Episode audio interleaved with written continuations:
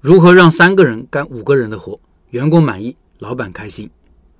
看社群里一位老板遇到的问题，他说：“老陈你好，我开了一家以煎饼为主的社区店，小区位置在我们市最好的小学对面，房租四万每年，进小区门口就是。开了这是第四年了，顾客群体早上以社区居民为主，中午人少，晚上以放学的学生为主。请了两个员工，下午我自己盯店。我现在存在的困扰是，上午员工感觉很忙，但是流水总是上不去。”上午每天在六百五到八百之间，晚上每天卖三百到四百，这两个月底算总账的时候，盈利不到两千。我想请您给个点子，这是这位老板的问题。先给你两分钟，你自己思考一下，这是一个什么样的问题？我看到的问题是人效太低了。人效这个词我用的比较少，不过我平时一直在说这个事情。人效是啥呢？是一个数字，人效等于营业额除以员工人数，比如。一个店一天营业额是两千一，三个人工，那这个店的人效是两千一除以三等于七百，人效就是七百，相当于每个人贡献的营业额是七百块钱。人效其实就是一个店的效率，效率高，盈利能力就高；效率低，就赚不到钱，还感觉特别忙，特别累。比如案例中的这个店，千百块钱的营业额，三个人工，人效就三百多，当然算低的。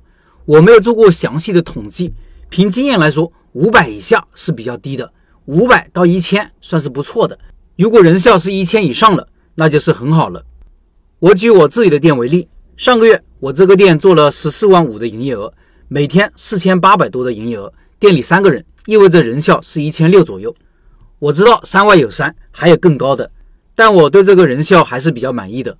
我这个人效对员工来说也是到头了，因为店长找我们谈过，希望旺季前增加一个员工，当然。如果是老板自己在店里，人效到两千五都不是问题。毕竟我们不能要求员工像老板一样在店里长时间工作，任劳任怨。回到案例，在社群里的交流中，老板貌似不认为自己的人效低，老板想的是继续宣传，提高营业额。当然，提高营业额是个办法，但这样做会产生另外一个问题：生意好了，员工说忙不过来，因为现在员工已经很忙了，生意变好了，他们会要求你增加一个员工。提高人效就是提高店铺的运营效率。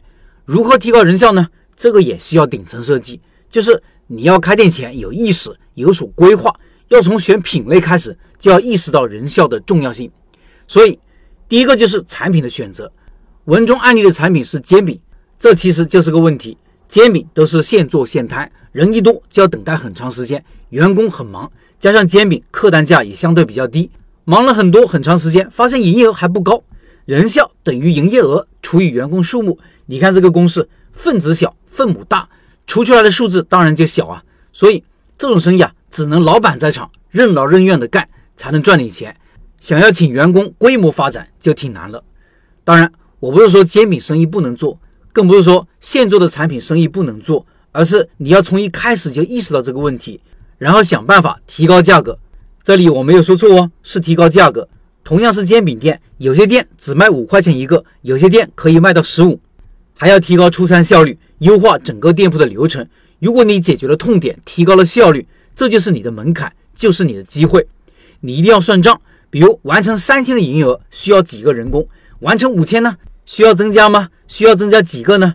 你更需要倒推，把工作分解，比如做三千的营业额需要几个产品，准备需要多长时间？制作需要多长时间？接待顾客需要多长时间？需要几个人配合？需要用到什么机器设备？流程是怎么样的？这也是第二点，完善流程。另外一个就是你是否需要请员工？如果是自己搞，或者是夫妻店，那很多看似赚不到钱的生意都可以赚钱。比如上面的案例，如果是老板自己在店里，每天做一千多的营业额，没有两个员工的压力，其实就可以了。我现在就因为自己不在店里。无论是选址还是选品或者其他，都要把员工的因素和员工的成本算进去。尤其是在选址算账的时候，如果只是我自己搞，不请员工，很多位置都可以选择。但是，一旦加上了员工成本，就划不来了。第三个是产品结构要合理。如果你餐厅产品比较多，那预制的东西要越多越好，留下主力产品或者技术含量比较高的现场做，这样也会给你节省很多时间。